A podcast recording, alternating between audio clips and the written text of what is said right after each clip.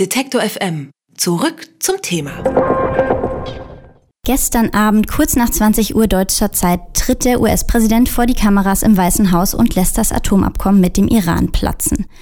Über Jahre hatten westliche Regierungen mit der Führung in Teheran über eine Einigung im Streit um Irans Atomprogramm gerungen.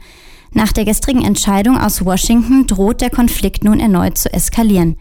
Wie wichtig war das Atomabkommen zwischen den westlichen Regierungen und dem Iran? Und welche Folgen könnte Trumps Absage haben? Das frage ich Andreas Zumach. Er ist Journalist und UNO-Korrespondent für die Taz in Genf. Guten Morgen, Herr Zumach. Guten Morgen. US-Präsident Trump hat den Vereinbarungen im Atomdeal mit dem Iran eine Absage erteilt. Können Sie vielleicht erst noch mal kurz zusammenfassen, was das Abkommen beinhaltet hat?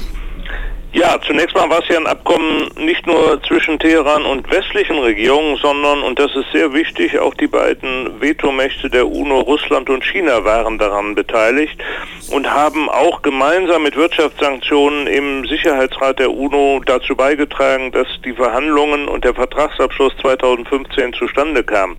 Das Abkommen sieht erstens vor, dass Iran sein Nuklearprogramm, das Forschungs-, das Entwicklungsprogramm drastischen Einschränkungen unterwirft, also zum Beispiel bei der Anreicherung von Uran nur bis auf das Maß, was notwendig ist für Energieerzeugung oder medizinische Zwecke anreichern darf, also auf etwa 5% statt auf 95%, mhm. was man für waffenfähiges Uran bräuchte. Es gibt ganz strikte Begrenzungen für die Mengen an angereichertem Uran.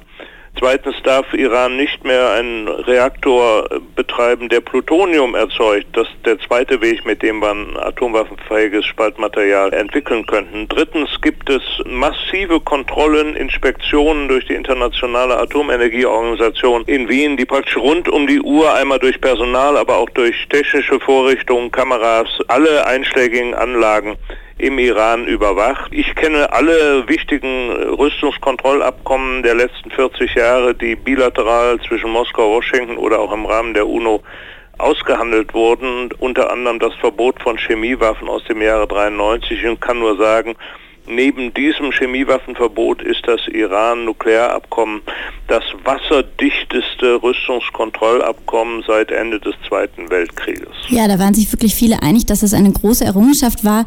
Welche Gründe hat denn Trump genannt, ähm, diesen Deal jetzt zu kündigen? Ich denke, das ursprüngliche Motiv von Trump schon in seinem Präsidentschaftswahlkampf Anfang 2016 war, den einzigen relevanten außenpolitischen Erfolg seines verhassten Vorgängers Barack Obama kaputt zu machen. Darum ging es ursprünglich.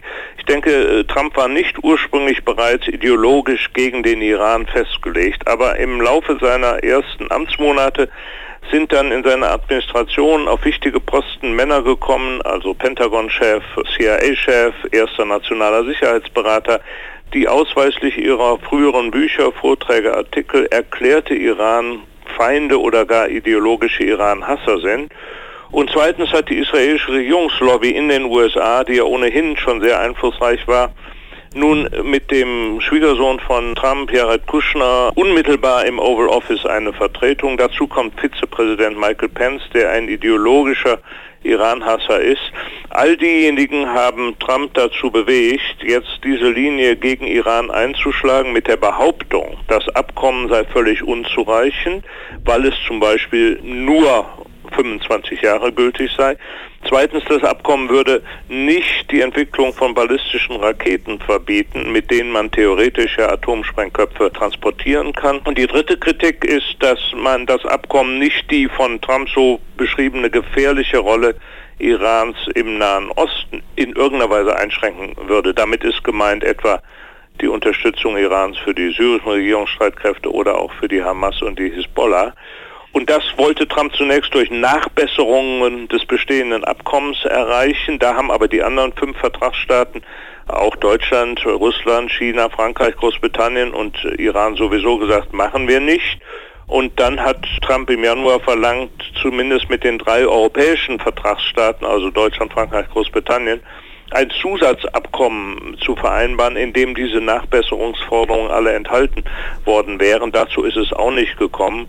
Und jetzt halt dieser Schritt. Dieser große Knall gestern Abend. Und was sind jetzt die Schritte, die die USA jetzt unternehmen nach, die, nach dieser Verkündigung? Äh, Trump hat ja unmittelbar nach Ende seiner Rede ein Dekret unterzeichnet, einen Präsidentschaftsentscheid. Das war ja auch zu sehen in den Fernsehübertragungen, mit denen die Sanktionen wieder eingesetzt werden sollen die die USA infolge dieses Abkommens ja aufheben musste. Das war ja der Deal. Iran unterwirft sich diesen ganzen Einschränkungen und Kontrollen und im Gegenzug heben die westlichen Staaten und auch die UNO die Wirtschaftssanktionen auf.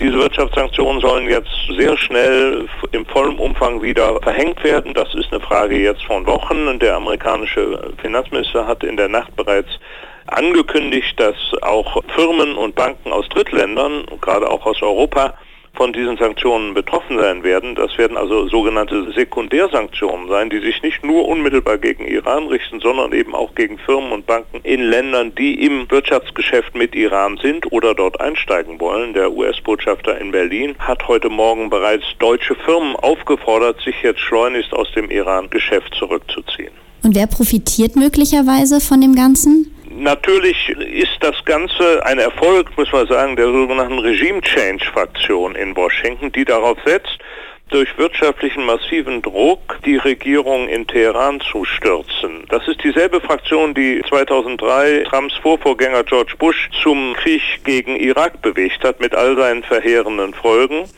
Es profitieren politisch, und das ist das Absurde an der Sache, die Hardliner in Teheran davon, das sind die revolutionären Garden und andere, die ja ursprünglich immer schon gegen den Atomdeal waren, gemeinsam mit dem israelischen Premierminister Netanyahu und der wahhabitisch-saudischen Königshausdiktaturen. Das war ja die Dreierbande, die gegen den Atomdeal war, gemeinsam mit den Republikanern im Kongress unter Obama. Die alle profitieren jetzt davon und im schlimmsten Fall wird sich Iran aus diesem Atomabkommen dann auch zurückziehen mit der Begründung, dass die USA ja ausgestiegen sind. Das ist noch nicht entschieden.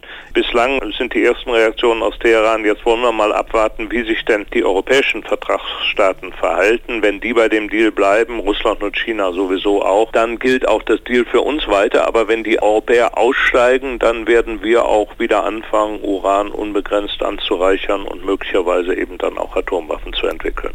Ja, Irans Präsident Rouhani hat ja gesprochen davon, dass schon in den nächsten Wochen deutlich Uran angereichert werden könnte. Also wie, was denken Sie, wie schnell geht das jetzt? Wie bedrohlich ist das jetzt wirklich? Naja, also zunächst mal wird es ein Treffen geben, bereits für Montag anberaumt, zwischen den drei Außenministern Frankreichs, Deutschlands, Großbritanniens mit ihrem iranischen Amtskollegen Sharif.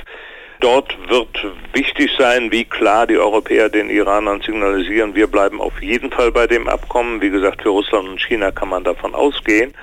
Und wenn dieses Signal klar genug ist und vor allem die Europäer und Russen und Chinesen sagen, wir beteiligen uns nicht an irgendwelchen Sanktionen und unsere Wirtschaftsgeschäfte mit euch Iranern gehen weiter, dann wird Iran auch bei dem Deal bleiben. Aber wenn das Signal aus Europa unklar ist oder gar der Eindruck entsteht in Teheran, die Europäer beugen sich dann letztendlich doch dem amerikanischen Druck und den amerikanischen Sanktionen, dann wird die Fraktion in Teheran schließlich siegen, die sagt, lass uns dann jetzt Uran wieder anreichern. Rein technisch ist das eine Frage von einigen Wochen, nicht von einigen Tagen und Stunden die Anlagen wieder so hoch zu fahren, die Zentrifugenanlagen, dass man auch wieder über 5% hoch anreichern könnte. Ein klares Signal von der EU ist also gefragt, nachdem US-Präsident Donald Trump gestern Abend das Atomabkommen mit dem Iran aufgekündigt hat. Über die Hintergründe der Entscheidung und deren Folgen habe ich mit dem Journalisten Andreas Zumach gesprochen. Vielen Dank, Herr Zumach. Gerne. Detektor FM. Zurück zum Thema.